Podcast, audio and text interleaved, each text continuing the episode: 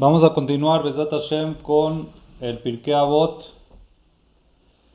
Estamos en el Perek Aleph, Mishnah Tetvav, Mishnah 15. Nos quedamos la última vez en esta Mishnah. Vamos a hacer una repetición rápida, Besat Hashem. Shamay Omer. Shamay dice, Torah Teja Keva. Haz tu Torah fija, Emor Meat va. Di poco y haz mucho. Y recibe a toda persona con bonita cara. Entonces explicamos en la clase pasada de que hay que hacer la Torah fija, que se refiere a que tenemos que tener horarios fijos para estudiar mínimo en la mañana, en la noche, el que no puede, que la Torah sea lo primordial y lo principal para cada uno y uno de nosotros. ¿Ok? Y nos quedamos en, en Emor Meat Vasear Be, Bebe me el Koladam Beser Panim Yafot. Di poco y haz mucho. Nunca prometas de más para que no hayan decepciones, sino siempre hay que prometer poco, decir poco y hacer al final mucho.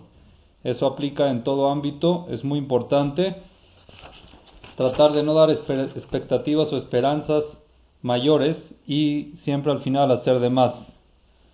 Por ejemplo, cuando tienen que entregar algún pedido o algo, siempre di un tiempo mayor para que lo entregues con menor tiempo y que sea satisfacción para el que lo recibe. Ahora hay algo muy interesante que trae aquí el Meam Loez que vamos a tratar de explicarlo. Dice así. Hay quien explica que Shammai nos viene a enseñar tres cosas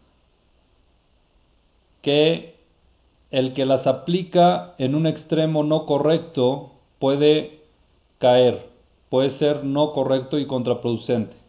Todos nosotros sabemos de que todas las, absolutamente todas las cualidades, ¿ok? Son buenas siempre y cuando las apliquemos en el lugar y en el momento correcto y todas las cualidades también pueden ser malas. Aquí Shammai nos dice algo muy interesante, que por ejemplo, ser humilde, la humildad, la cualidad de la humildad es muy buena. Moshe Rabbenu fue una de las, de las cualidades que se destacaba y por eso entregaron la Torah. A Moshe Rabbenu le entregaron la Torah por esa, por esa cualidad de que era Anav. Pero el ser humilde a un extremo entonces ya no se vuelve algo bueno, se vuelve algo no bueno. Y es lo que nos explica ahorita Shammai y lo vamos a analizar. Dice así, en el tema de la anabá, en el tema de la humildad, existen cosas buenas y existen también cosas malas. Y menciona que en la parte de la anabá, de la humildad, ¿ok? En la humildad, en la humildad hay tres cualidades que son buenas. ¿Cuáles son? Por ejemplo, la primera dice, la persona que es humilde no es tan detallista, no es tan este, eh, detallista en su casa, con la ropa, con los utensilios, con las comidas. Hay mucha gente que son muy, muy detallistas, que todo tiene que estar a la perfección, que no puede, que no puede ser que, por ejemplo, le saquen una comida de otro día o cosas así. Hay gente que es muy, muy, muy especial y muy detallista y que si no está todo a su perfección se enoja, la ropa tiene que estar doblada de tal forma y la... O sea, muy, mucho detalle. La persona humilde no es tan detallista con todo esto. Él sabe un poco ceder. Ya, si, si la comida le falta un poco de sal, ¿cuál es el problema? Se le echa sal. Si la comida no es del día de hoy es el día de ayer, está buena, en buenas condiciones, ¿qué importa? Es comida. Ese es el humilde. El humilde es la persona que no está tan, tan, este, tan detallista con todos los temas de la casa.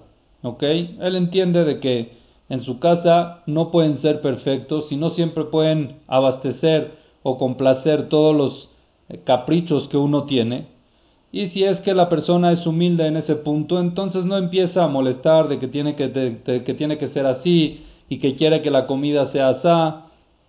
La, la, persona que es muy detallista con eso es muy muy complicado porque tiene que todo el tiempo satisfacerle todas sus necesidades al punto de como las quiere.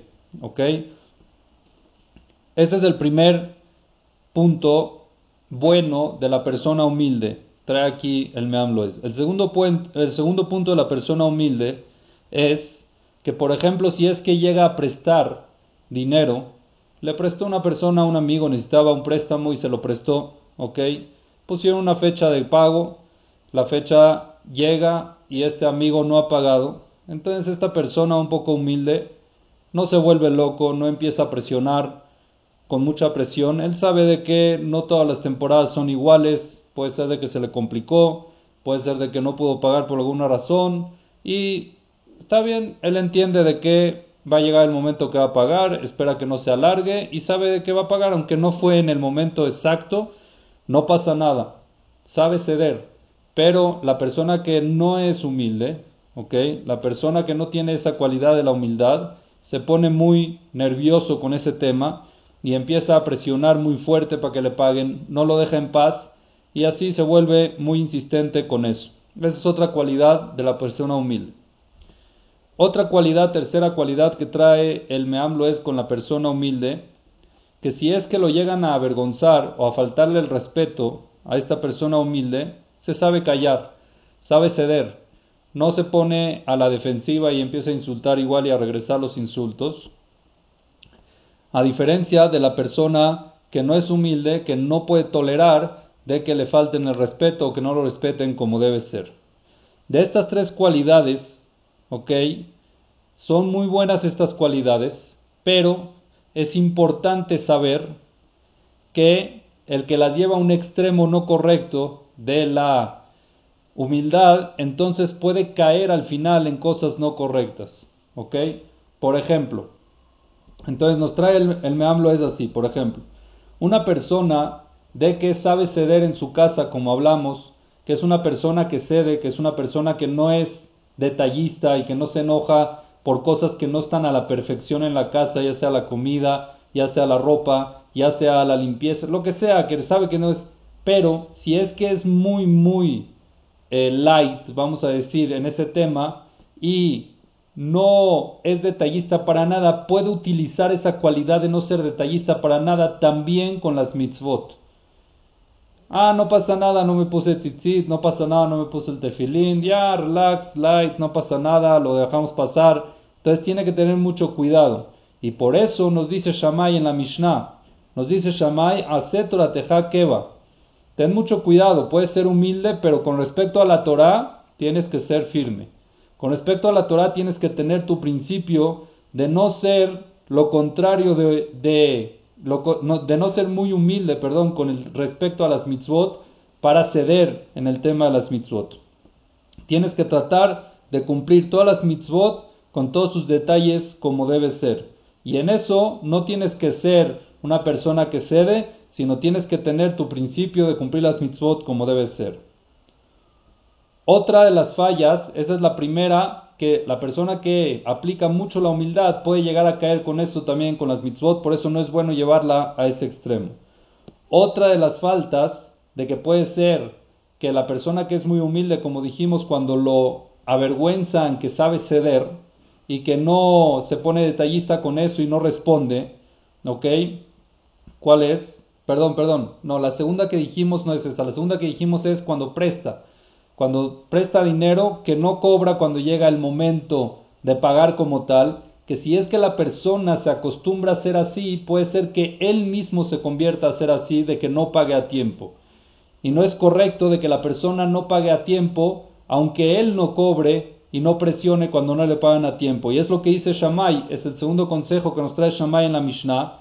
Como dice Shammai, Emor meat va a ser be. Cuando es contigo, di poco, no, presiones para cobrar, pero cuando tú tienes que pagar, hacer ve, haz mucho y paga en el momento indicado y no te vayas a atrasar en el pago. Siempre trata de cumplir con tu palabra. Si tú quedaste de que tienes que pagar a tal fecha, a tal hora, todo lo que sea que quedaste, trata de cumplir con esa palabra y no faltar a esa palabra. En cambio, con respecto a que tú cobres, una persona humilde sí sabe callar y sabe no presionar mucho cuando tiene entendimiento de que no todas las situaciones son difíciles. Y la tercera cosa que dijimos, de la persona que no es tan detallista con el, con el tema de su honor, cuando le faltan el respeto por alguna razón, que sabe callar, también eso dice Shammai, ten cuidado, no vayas a ser extremo en esa cualidad de la humildad. Dice Shammai, ¿Qué quiere decir? Para ti, hacia ti, tú tienes que ser una persona que sabes callar cuando otros te pueden llegar a faltar el respeto. Sabes resbalarlo, sabes ceder en eso. Pero para todo lo que toca con el compañero, hay que saber de que hay que le caber el coladam besever panim yafot. Siempre hay que tratarlo bien y siempre hay que respetarlo como debe ser. Esos son los tres consejos que nos trae Shammai con respecto a que si es que llegamos a utilizar la cualidad, por ejemplo, de la humildad en extremo, podemos llegar a caer en esas cosas y por eso Shammai no las, destaca aquí.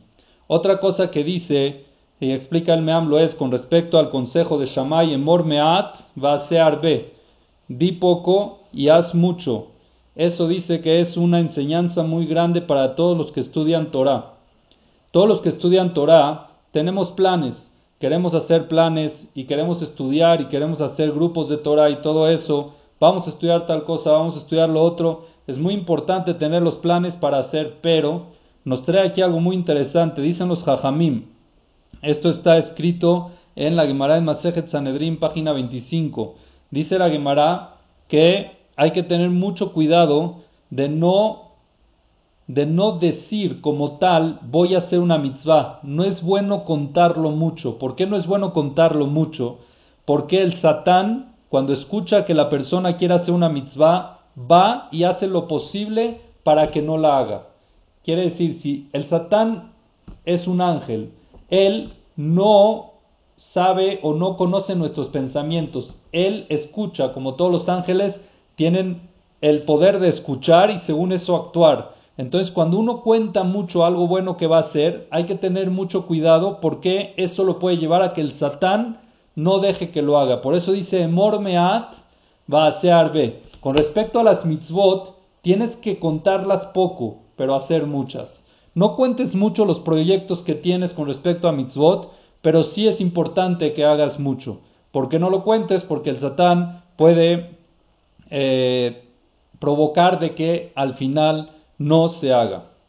Otra última explicación sobre esta Mishnah que trae el Meam lo es sobre lo que dijimos hace Torateja Keva. Haz tu Torah fija se refiere que nosotros vemos que habían muchos jajamim que tenían cualidades que siempre ellos las mantenían y que se arraigaban mucho de ellas. Y era sabido que este jajam o una o varias cualidades que es especialista en esta cualidad que es buena. Entonces nos dice que, que nos aconseja aquí de que es muy importante que la persona tenga una cualidad especial que la mantenga firme y fija en su excelencia, que sea una cualidad que sepa cumplirla como debe ser y que trate de que sea keva, que trate de que sea algo fijo en él y que no sea algo temporal. Una excelencia en una cualidad fija y no temporal, eso es otra explicación de Aset o Keva. Con esto terminamos la Mishnah 15.